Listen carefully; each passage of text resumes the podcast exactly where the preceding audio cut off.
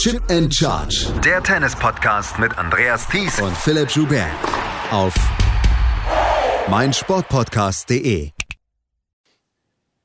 Die Vorbereitung auf die French Open ist in vollem Gange und natürlich wird auch auf der Challenger Tour im Moment sehr viel gespielt. Vor allen Dingen, da die ATP Tour ja jetzt mit den beiden Tausender-Turnieren in Madrid und in Rom dann den Weg der Zwölf-Tagesturniere geht, wie zum Beispiel auch schon in Indian Wells und Miami. Und dort haben wir jetzt bei den Challenger-Turnieren eine enorme Aufwertung erlebt. Herzlich willkommen zu einer neuen Ausgabe der Challenger Corner. Lang ist's her, dass wir die mal wieder durchgeführt haben. Mein Name ist Andreas Thies, natürlich wieder mit bei mir, der Macher von TennistourTalk.com Florian Heer. Hallo Florian. Ahoi Andreas. Ja, es ist lange her, das ist, wurde mal wieder Zeit, dass wir was machen. Absolut. Und ähm, deshalb freue ich mich auch, dass heute wieder eine Ausgabe zusammengeht. Wir sprechen gleich über das Turnier in Prag, über das Challenger-Turnier in Prag, weil du warst vor Ort. Aber wir müssen natürlich als erstes mal darüber sprechen, dass die Challenger-Tour in den letzten Monaten und in diesem Jahr dann jetzt eine enorme Aufwertung äh, erfährt. Wir haben schon darüber gesprochen, dass es mehr Spielmöglichkeiten gibt.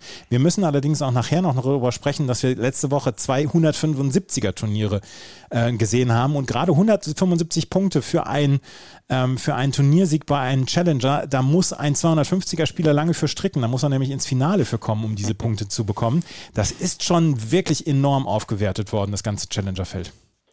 Ja, also es gibt einige Punkte mehr, gerade eben natürlich bei diesen 175ern. Eins hatten wir ja schon äh, Mitte März in mhm. äh, Phoenix. Ähm, da hatte, konnte man ja auch äh, viel über den Chip in Charge äh, Tweet und Social Media sehen, über den Account, dass da ja die Entry-List und die jeweiligen Spieler, die dort angetreten sind, ja auch äh, sehr stark ähm, promoted worden, weil es war ja auch wirklich sehr sehenswert. Und ähm, ja, das zeigt natürlich, dass ähm, inzwischen es nicht unbedingt äh, nötig ist, äh, die große ATP-Tour zu spielen, sondern gerade mit den größeren Turnieren auch die Möglichkeit hat, eben jetzt einige Punkte zu sammeln.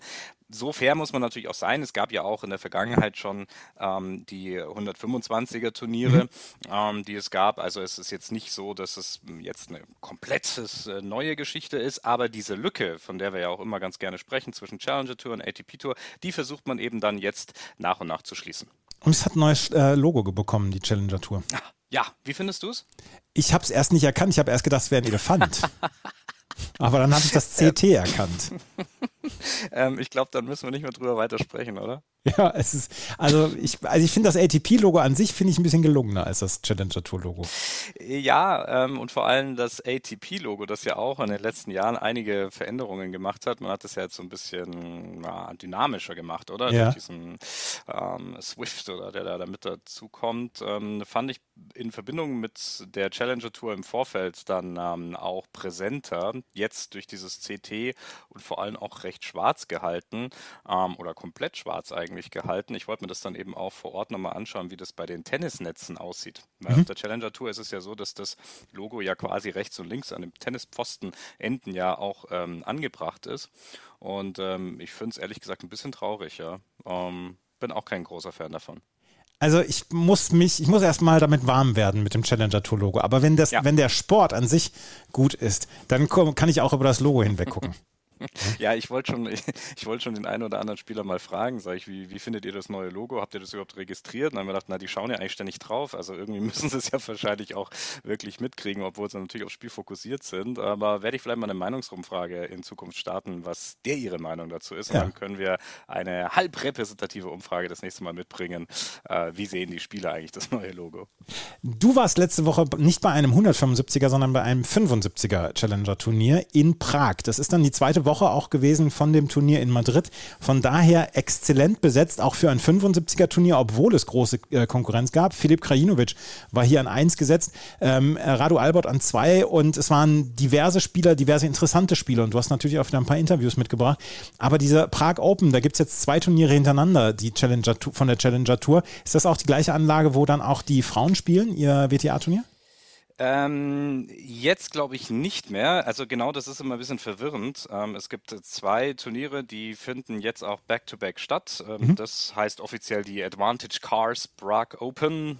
Ähm, zusätzlich gibt es bei den Challenger-Turnieren in äh, Tschechien, glaube ich, inzwischen die Moneta Money Bank, die also dort das auch mitsponsert, die, glaube ich, dann bei jedem Challenger-Turnieren ähm, quasi den Presenting-Sponsor gibt. Aber dieses Turnier findet jetzt, ähm, das, wo ich jetzt war, findet eben auf der Anlage des des äh, CLTK Prag statt auf der, ähm, auf der Insel. Jetzt muss ich wieder aufpassen. Zwanice-Insel. Ich glaube, ist nicht ganz richtig ausgesprochen.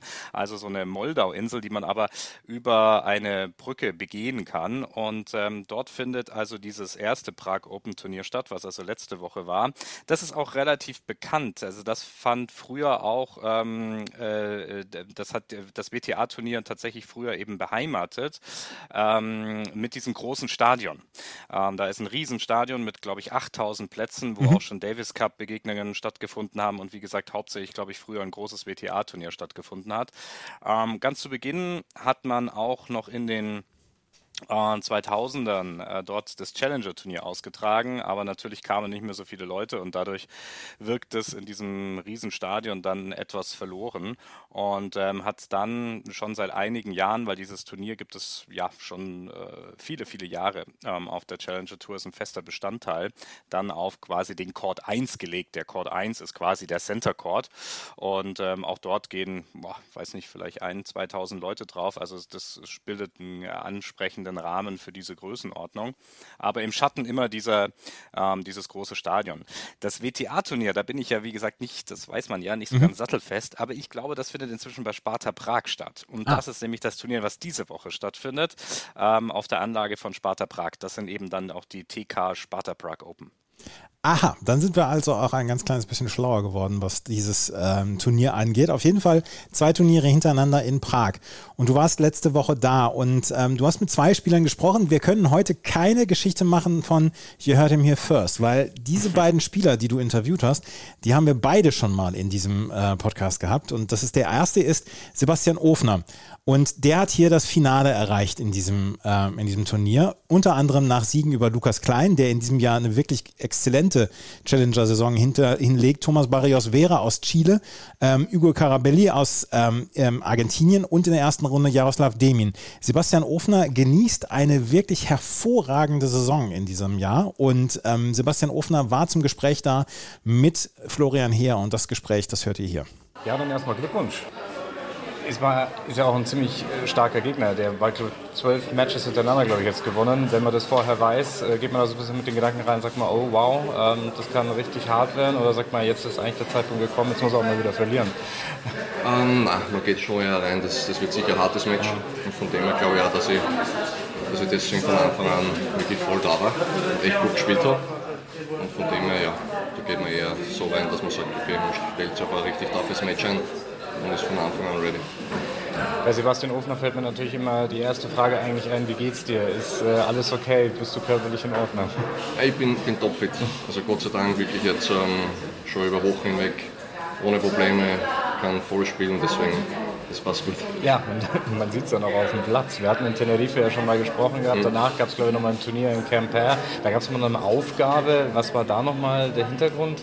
Boah, das war nur ein leichter Fersenspann, okay. der was sich entwickelt hat und der war aber dann gleich wieder ein paar Wochen später Spritze und weg. War dann aber nicht so, dass die Alarmstufen dann losgegangen ist. Okay. Prag ist ja auch ein gutes Pflaster für dich. Ähm, hier ja auch schon das Turnier gewonnen, letzte mhm. Challenger-Turnier gewonnen. War allerdings, glaube ich, der andere Club. War, in, war, war bei Sparta, glaube ich. Genau. Ähm, wie unterscheiden sich eigentlich die zwei Turniere? Ähm, ich finde, dass da dass, ähm, mit den US Open Bälle ganz anders zum Spielen ist als mit den äh, Jahr mit die Roland Garros Wilsonbälle gespielt, mhm. im anderen Turnier, das war für mich finde ich viel besser. Aber ich tue mir da jetzt auch relativ, ähm, also ich fühle mich, fühl mich sehr gut. Ich bin ein bisschen überrascht, Jahr habe ich, hab ich da gespielt und habe gesagt, nein, das ist gar nichts. Aber irgendwie jetzt spiele ich generell äh, jede Woche mein Niveau, meine Leistung, manchmal besser, manchmal schlechter, aber ich finde, dass mein Niveau schon jetzt ziemlich äh, sehr stabil ist. Mhm. Und von dem her ja, passt, passt auch.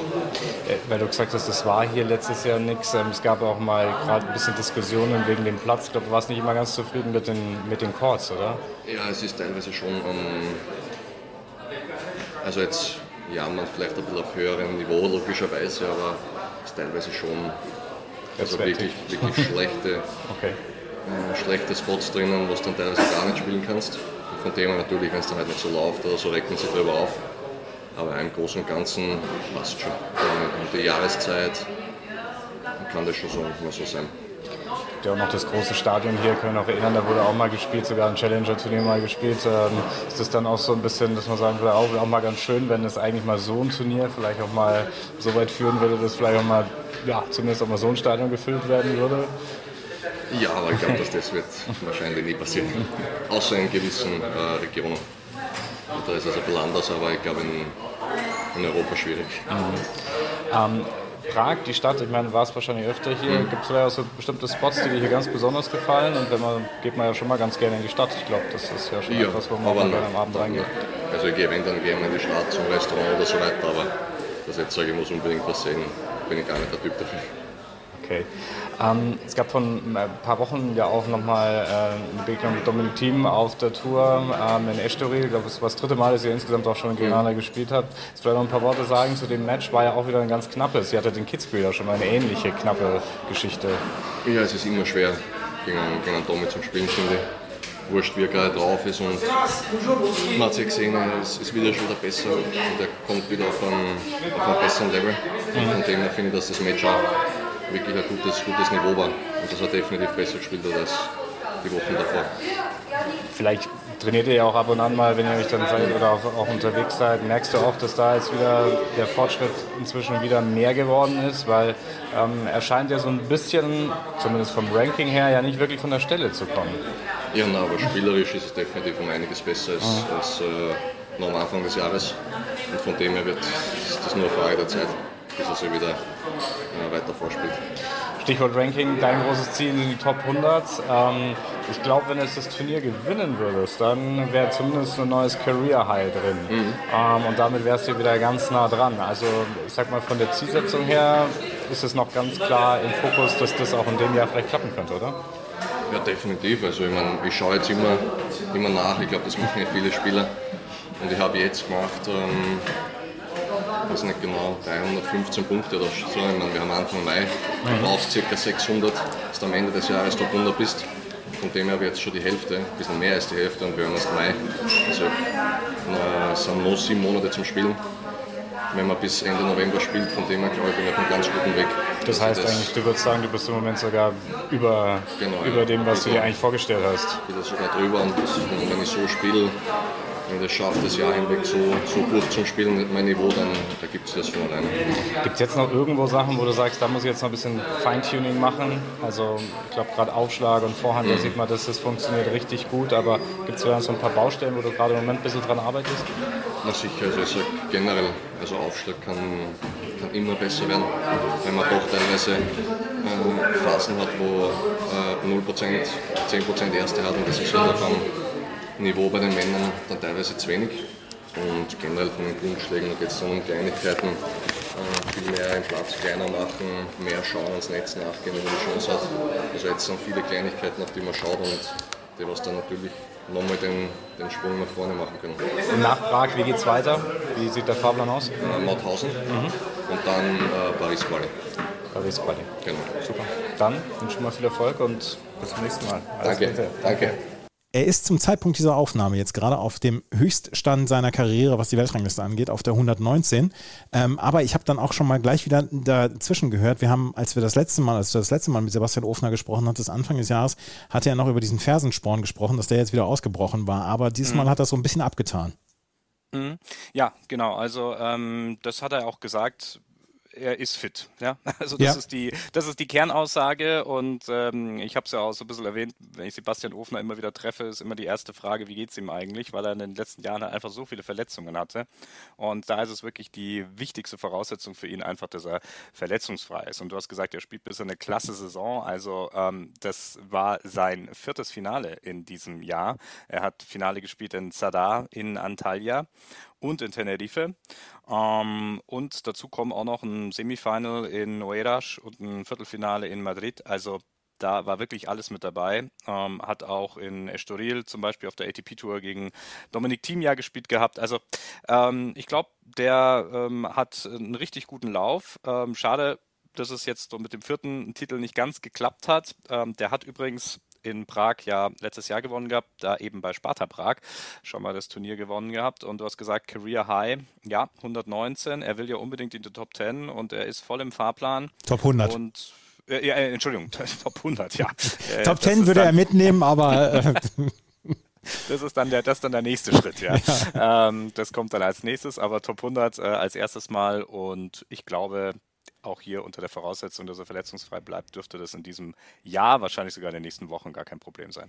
Er hat einen kleinen Makel in seinem Jahr und du hast es erwähnt. Er hat schon vier Finals in diesem Jahr gespielt. Er hat alle vier ja. Finals verloren und das ist so ein ja. kleiner, so ein kleiner Makel, so ein kleines, so ein kleiner schwarzer Fleck in seiner äh, Vita in diesem Jahr. Ja, ähm, das ist dann natürlich so eine Frage, ähm, woran liegt das? Ja, ähm, hat das immer etwas dann mit den Gegnern zu tun? Waren die immer so viel stärker? Ähm, oder ist es dann vielleicht eben auch etwas, was ja so eine besondere Nervosität vielleicht da mitspielt? Ähm, ja, das gilt es dann vielleicht mal auch zu hinterfragen. Ich bin sicher, dass sich das wahrscheinlich auch selber ähm, hinterfragen wird. Und äh, das ist richtig. Also selbst für ein verhältnismäßig kleineres Turnier wie jetzt äh, in Prag, da bekommt der Sieger eben 75 Punkte und der ähm, Runner-up halt eben 50. Und dann fehlen dir halt schon wieder 25 mhm. Weltranglistenpunkte und ähm, dann könnte man vielleicht schon wieder zehn Plätze weiter vorne stehen. Aber nochmal, ich glaube, in der Summe geht es darum, ähm, gute Matches abzuliefern, erfolgreiche Matches abzuliefern. Und ähm, es ist ja auch tatsächlich ja Fakt so, dass die meisten Spieler bei den meisten Turnieren einfach irgendwo das Turnier mit einer Niederlage beenden. Und ähm, wenn er das jetzt nicht gemacht hätte, er hätte schon vier Turniersiege gehabt. Also das wäre schon, wär schon richtig weit vorne gewesen. Aber es zeigt, wie stark er ist, wenn er richtig gut drauf ist. Und wir hab, ich habe ja mit ihm nach dem Viertelfinale äh, gesprochen. Ich war während des Viertelfinals Tag da. Man kann sagen, so ein Dachtag. Also Deutschland, Österreich, Schweizer waren noch mit am Start. Nämlich äh, Dominik Köpfer hat an dem Tag gespielt, Sebastian Ofner und äh, ähm, Dominik Stricker. Und ähm, Ufa hat gegen ähm, Barrios Vera gespielt, äh, einen Chilenen. Und der kam mit einer ähm, mit einem 12 ähm, mhm. äh, nach Prag. Der hat nämlich äh, zwei Turniere hintereinander gewonnen in äh, San Luis ähm, in äh, Mexiko, in, in, in ähm, Florianopolis in Brasilien und war also wirklich jetzt zwölf Matches unbesiegt und Ofner war der Erste, der ihm dann eine Niederlage hier äh, mitgeben konnte. Und so gesehen, glaube ich, insgesamt war das einfach eine richtig gute Woche für ihn wieder. Und wenn man sich seine Ergebnisse in diesem Jahr anguckt, er hat gegen viele Leute verloren in diesem Jahr, die äh, richtig gute Saison spielen bislang. Alexander Schawtschenko zum Beispiel in Teneriffa hat er verloren. Otto Virtanen in Camper hat er verloren. Virtanen spielt eine wirklich gute Saison. Ähm, er hat gegen Fabian Marojan, Alessandro Giannessi verloren, die in diesem Jahr schon wirklich gut gespielt haben. Max Purcell hat er verloren. Max Purcell, der neben Jan-Lennart Struff die meisten Weltranglistenplätze in diesem Jahr dann auf aufgeholt hat. Pedro Caschin hat er verloren. Also das sind alles Leute, gegen die er verloren hat, die durchaus auch eine sehr gute Saison haben. Und deswegen ähm, diese dieses Jahr von Sebastian Ofner sollte man nicht unterschätzen und er ist im Race ähm, zu Turin ist er im Moment auf Platz 72, 73 und das ist wirklich äh, dann auch mal so ein Zeugnis davon, dass seine Saison bislang sehr, sehr gut läuft. Und hier stand er im Finale in ähm, Prag und verlor dieses Finale knapp in zwei Sätzen gegen Dominik Stricker. Ich hatte das erste, das zweite Rundenmatch von Dominik Stricker noch gesehen gegen Felipe Meligeni Alves und da war er kurz vor der Niederlage. Und da habe ich gedacht, na, vielleicht äh, läuft es diese Woche nicht ganz so gut. Vor allen Dingen hatte er ein sehr, sehr hartes Programm. Er musste dann gegen Dalibor Socina äh, antreten, gegen den er auch in drei Sätzen gewonnen hat. Und dann gegen Filip Krajinovic im Halbfinale, wo er auch in drei Sätzen siegreich war. Und dann gewann er im Finale gegen Sebastian Ofner mit 7 zu 6 und 6 zu 3. Diese 75 Punkte hat sich Dominik Stricker auf die härtestmögliche Art und Weise verdient. Und ähm, auch nach dem Viertelfinale hier stand Dominik Stricker zur Verfügung ähm, Florian Heer zum Interview. Bei dir war jetzt einiges los, also beziehungsweise es hat sich ein bisschen was getan im Bereich Trainer. Ähm, ein langjähriger Trainer hat dich quasi, oder äh, seid ihr auseinandergegangen? Kannst du mir vielleicht selber erzählen, wie die letzten Wochen, Monate waren? Ja, genau, es war, waren, waren eigentlich gute, gute und also auf einem Weg gut und auf einem Weg schlechte Monate. Ich, war, ich hatte eine kleine Fußverletzung, äh, habe jetzt drei, drei Wochen gar nicht gespielt und jetzt mhm. zwei Wochen aufgebaut und jetzt bin ich hier. Ist natürlich toll das erste Turnier nach einer Verletzung so zu spielen. Aber ähm, ja, es hat sich vieles getan äh, mit Sven, der, der, mit dem ich nicht mehr groß zusammenarbeite. Natürlich, wenn ich, wenn ich in Biel bin und er auch, äh, ja, kommt er vielleicht sicher ab und zu mal noch auf den Platz. Und mhm.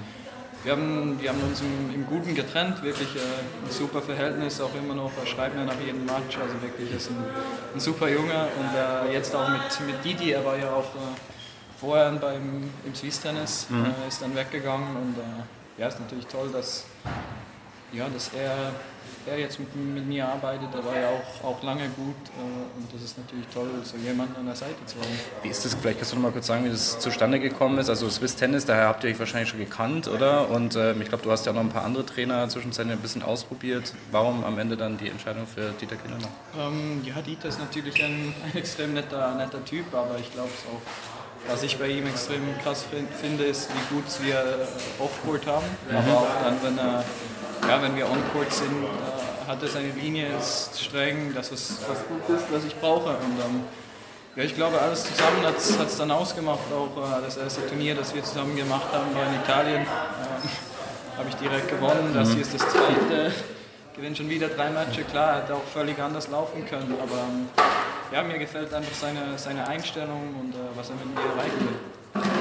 Das hast du schon gesagt, ähm, ist ja für dich jetzt ein bisschen Neustart. Ich glaube, erste Sandplatzturnier ja auch. Ähm, wie fühlt es sich an? Wie, wie kannst du schon mal sagen für das erste ja, Vierteljahr, was, was so gelaufen ist. Ein halbes Jahr sind wir schon fast. Ja, ja, ja ich glaube, es war ein gutes halbes Jahr für mhm. mich. Ähm, ich habe gut gespielt, bin jetzt auch froh. Ich hatte in den letzten Jahren immer ein bisschen Mühe auf Sand, mhm.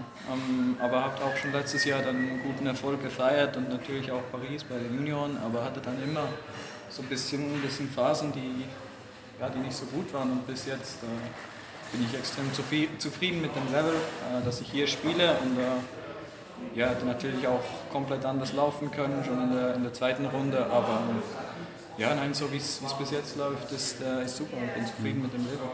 Das heißt, du bist also weiterhin auch in Biel stationiert im Endeffekt, ja, und ähm, Didi ist mit, mit die ganze Zeit mit auf der Tour, oder? Das ist ja, genau, eigentlich das, die Haupt, äh, Hauptstation ist immer noch Biel. Didi mhm. wird natürlich auch ab und zu in Biel sein oder wir werden irgendwo anders trainieren gehen, aber ja, das bleibt eigentlich immer noch alles im Biel. Mhm.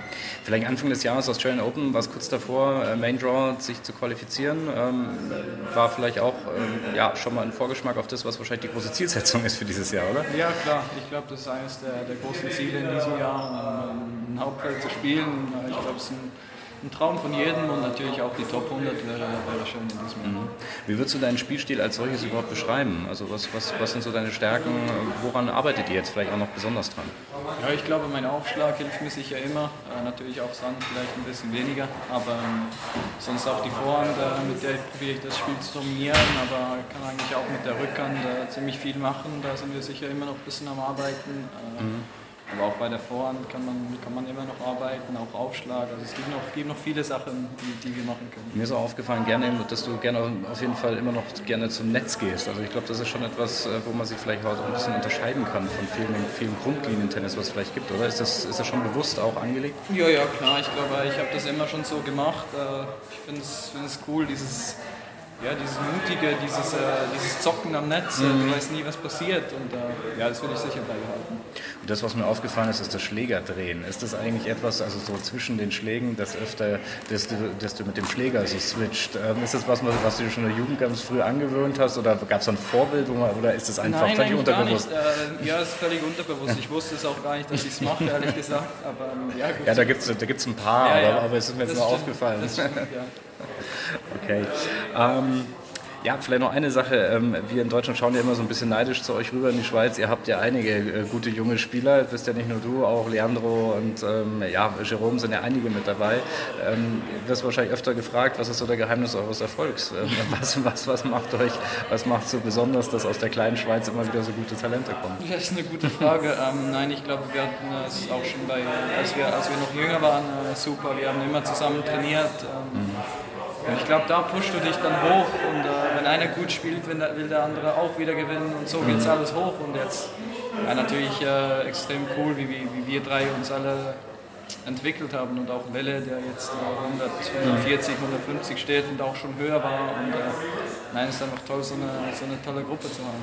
Und ihr seid auch gut off the court, also ihr seid auch, ihr seid auch gute Buddies, oder? Ja, sicher. Äh, ich mache extrem viel mit, äh, mit Leandro, mhm. aus, auch, auch off-court. Jerome ist äh, ein bisschen schwieriger, der trainiert ein bisschen weiter weg, mhm. aber ja, Leandro sehe ich eigentlich immer, wenn ich ihn liebe. Letzte Frage, ähm, was können wir noch erwarten die Woche und vor allem da draußen stehen ja auch ein paar tolle Autos, weiß nicht, hast du da, also es gibt zwar nicht für den Sieger, aber ähm, kann man dich für sowas begeistern und wenn, für welchen vielleicht? ja, ich glaube, ja, ich probiere alles äh, morgen, extrem auf dieses Match gegen äh, Krajinovic, ich glaube, es wird toll. ist immer, immer cool, gegen einen, einen gut klassierten Spieler zu spielen, mhm. aber ich werde sicher auch meine Chancen haben. Und ähm, ja, ich glaube, Autos sind, sind immer toll, wenn man äh, jung ist. Magst schon, oder? Ja, ja, klar. Okay, alles Danke. klar. Dann sage ich vielen Dank, Danke. viel Erfolg. Ciao. Danke. Hey, Malte Asmus von meinsportpodcast.de hier. Ab März geht's weiter mit unseren 100 Fußballlegenden. Staffel 4 bereits. Freut euch auf Zlatan Ibrahimovic, Michel Platini, Cesar Luis Minotti, Paolo Maldini, um nur mal vier zu nennen. Und bis wir mit der vierten Staffel kommen, hört doch einfach noch mal rein in die bisherigen drei Staffeln. Ronaldinho, Sepp Meyer, Gary Lineker, Lothar Matthäus und viele weitere warten da auf euch. 100 Fußballlegenden.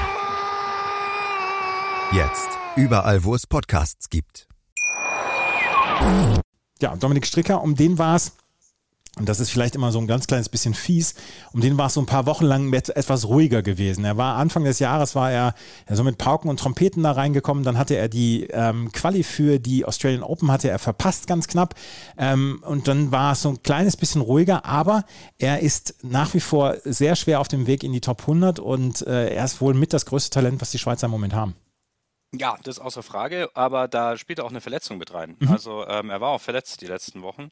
Ähm, das ähm, hat ihn dann eben auch für ähm, ja, ein paar Turniere dann auch ähm, ja, äh, vom Tourgeschehen genommen und konnte dort eben nicht antreten. Vielleicht hat das auch eine Rolle gespielt. Und äh, die ja auch im Interview thematisierte Trainersuche hat natürlich eine Rolle gespielt. Also jetzt mit Dieter Kindelmann, der ja auch mit ihm in Prag an der Seite war und mit ihm jetzt auch reist. Ähm, ich glaube auch das war so ein bisschen äh, ein Fakt, wo man sich auch erst wieder dran gewöhnen musste, obwohl bei den beiden das ja wie eine Bombe eingeschlagen hat. Erstes Turnier zusammen gewesen, erster Titel sofort mhm. äh, Rovereto geholt. Also äh, da sagt man ein Traumeinstand, das war perfekt. Und ja, inzwischen fünfter Challenger-Titel. Dass er zu den großen Talenten der Schweiz zählt, ist, glaube ich, außer Frage. Das ähm, weiß er selber. Und ähm, interessant war die Partie hier auch im Viertelfinale gegen äh. Mhm. Ähm, äh, Dalibor. Ja, ich habe, hab, entschuldige, ich habe bei den ja, Australian ja. Open habe ich gegenüber des äh, tschechischen Radiojournalisten gesessen und der hat gesagt Dalibor Surcina. Ich habe es befürchtet, Andreas. Ich habe es befürchtet, dass du jetzt mit sowas um die Ecke kommst. Okay. Ähm, wir machen jetzt jedes Mal so einen Platzhalter und du ja. äh, ne, sagst dann den Namen. Ja? Also ich sage Dalibor und dann kommst du. Ähm, nein, aber das war ein super interessantes Match, weil die beiden sind beide gleich alt, äh, 20 ja. Jahre. Und ähm, das war auch so eine ähm, relativ enge Kiste, wie du schon gesagt hast, auch das, äh, die Runde zuvor. Und äh, Dominik hat ja auch gesagt, ähm, das hätte anders laufen können. Ja, also auch das äh, Turnier in Rovereto schon hätte irgendwie anders laufen können. Aber es ging halt in dem Fall, die knappen Matches gingen zu seinen Gunsten aus und dann, na, gehst du halt am Ende mit so einer Woche dann auch mit der Trophäe nach Hause.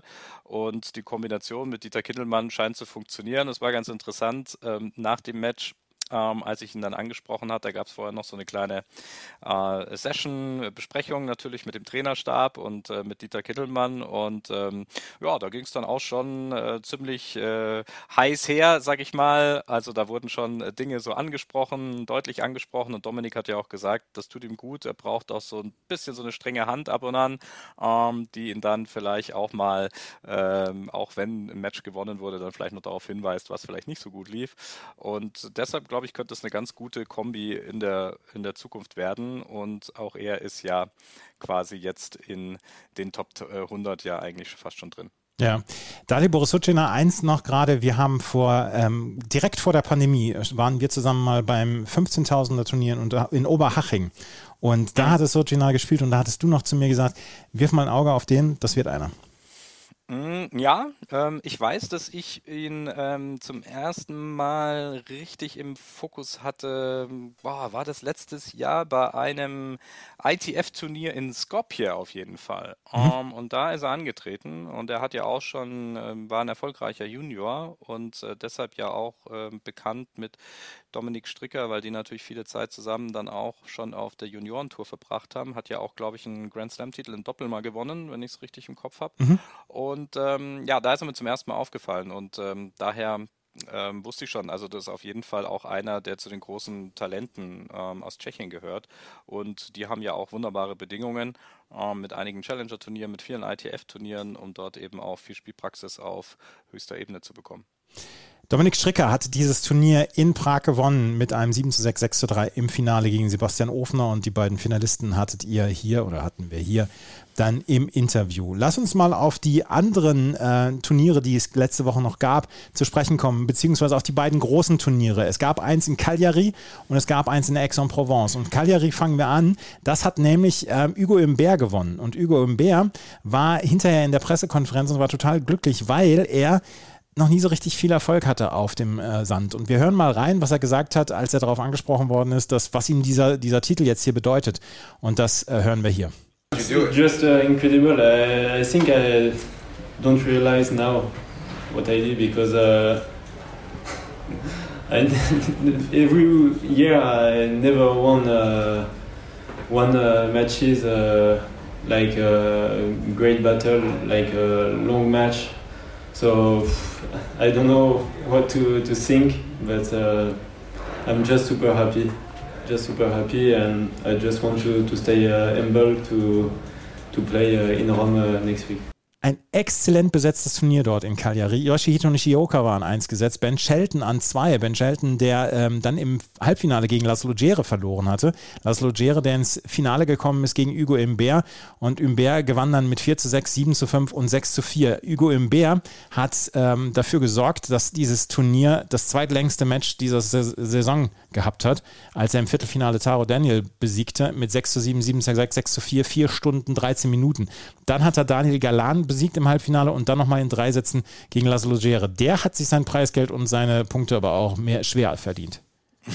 Ja, und der hat ja auch schon ganz andere Erfolge gehabt. Also ähm, ich sage zum Beispiel nur Halle, ne? ja. ATP 500er gewonnen 2021, mhm. ähm, zwei äh, 250er Turniere in Antwerpen und Auckland das Jahr äh, davor schon gewonnen und ja auch schon einige Challenger-Turniere. Bei einem seiner ersten Erfolge war ich auch vor Ort und das verbinde ich auch immer mit ihm, nämlich in Ortisei hat er mal gewonnen. Und Ortisei ist ja dieses Turnier in der Halle, was ganz früher ja auch immer nochmal Teppich ausgetragen wurde, inzwischen aber auch auf einem relativ relativ schnellen Hartplatz. Und das ist etwas, was ich mit ihm eben auch verbinde. Schnelle Beläge. Und ähm, deshalb äh, kommt es nicht ganz von ungefähr, ähm, dass er eben auch hauptsächlich äh, seine, äh, seine Erfolge bisher auf Hartplatz äh, erreichen konnte oder eben Halle auf Rasen. Ähm, ich hatte mal auch mal nachgeschaut, er hatte äh, 2018 bereits ein äh, Claycourt-Turnier gewonnen und zwar ähm, auf der äh, ja, Futures Tour in äh, Bourg-en-Bresse hat er mal gewonnen gehabt, aber das ist natürlich nicht vergleichbar mit dem Triumph in Cagliari, das ist ganz klar sein größter Erfolg auf Sand. Aber dass Tennis hart ist und dass Tennis auf Sandplatz hart ist, hat er heute wieder unter Beweis gestellt, während wir aufnehmen am Donnerstag hat er gegen äh, Emil Rousseau-Vori mit 7 zu 6 im Tiebreak, also des dritten Satzes, verloren. Und ähm, da hatte er auch Matchball und das hat er dann äh, nicht gewinnen können. Und ja, Hugo Imbert in der ersten Runde, in der, ja, in der ersten Runde ausgeschieden, nein, in der zweiten Runde gegen ähm, nein, in der ersten Runde gegen, gegen Emil Rousseau-Vori in Rom, das im Moment stattfindet. Und dann haben wir noch ein Turnier in Aix-en-Provence, was letzte Woche stattgefunden hat. Und da gab es mal so einen richtigen Knaller als Finale. Tommy Paul gegen Andy Murray. Und Andy Murray hat das Turnier dann am Ende gewonnen mit 2 zu 6, 6 zu 1, 6 zu 2. Sein erster Challenger-Titel seit 2005 in Binghamton damals noch in den USA auf Hartplatz. Und sein erster Titel seit 2019. Und dass ihm das sehr viel bedeutet hat, hat man hinterher gesehen. Ähm, er hat sich sehr über diesen Titel gefreut und er weiß noch nicht, ob er die French Open mitspielen wird. In dieser Woche spielt er auf jeden Fall in Rom, hat dort die erste Runde gegen Fabio Fonini verloren, aber trotzdem, diese 175 Punkte nimmt ihm auch niemand. Ja, und aus der Abteilung lange kein Sandplatzturnier mehr gewonnen. Das war der erste Sandplatzerfolg für Andy Murray seit Rom 2016. Mhm. Ähm, also das war das letzte Sandplatzturnier, was er gewonnen hat. Also das klingt schon nach einer halben Ewigkeit. Also auch für ihn war das so eine Befreiung, auf dem, Belag, äh, auf dem Belag dann auch wieder erfolgreich zu sein. Klar, in erster Linie ging es darum, überhaupt mal ein Turnier zu gewinnen und dann auch noch so ein großes und gut besetztes. Du hast es gesagt, du hast vom Finale gesprochen. Das erste, was ich gesehen habe, war die erste Runde. Der Erstrundengegner von Andy Murray war Guy Monfils. Ja, ja, ja. Also ähm, das war natürlich schon so ein Erstrunden-Blockbuster für die Challenger Tour, wenn Murray und Monfils beide mit einer Wildcard angetreten dort aufeinander getroffen sind. Murray hat es dann aber relativ souverän in zwei Sätzen gewonnen und ähm, ja, ähm, hat dann aber auch vor allem so ein paar jungen Spielern gezeigt, wo der Hase läuft. Ähm, vor allen Dingen französischen, jungen französischen vor Spielern. Vor allen französischen jungen Spielern, genau.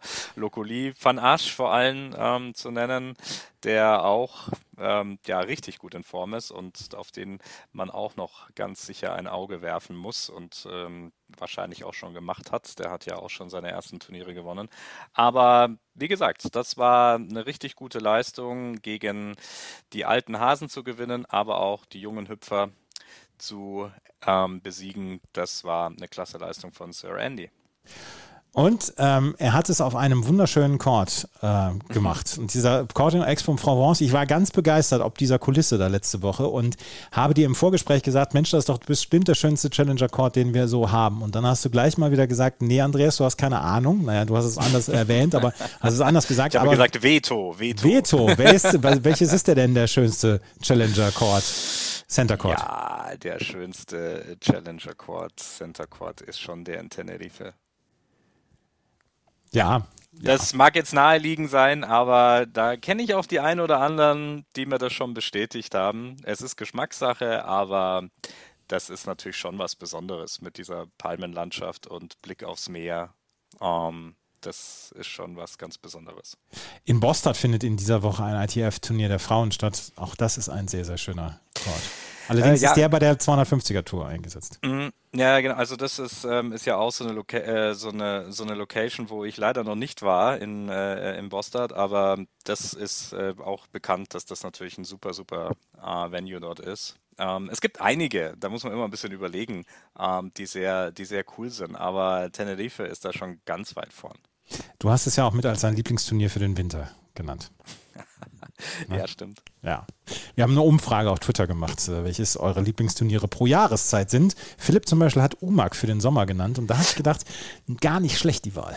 Da war ich kurz davor, äh, mhm. äh, muss ich sagen. Ich wollte auch Porto schreiben, weil das habe ich über viele Jahre gemacht. Ich habe dieses, das war zwar nicht back-to-back, -back, aber es war innerhalb von derselben Jahreszeit, war ich war sehr, sehr häufig in Umag schon bei dem Turnier, was ja auch dieses ATP-Stadium oder Goran Ivanisevic-Stadion, wie mhm. es inzwischen ja heißt, direkt eigentlich am Meer gelegen ist. Und nicht nur das, das Turnier findet in einer Ferienanlage eigentlich statt.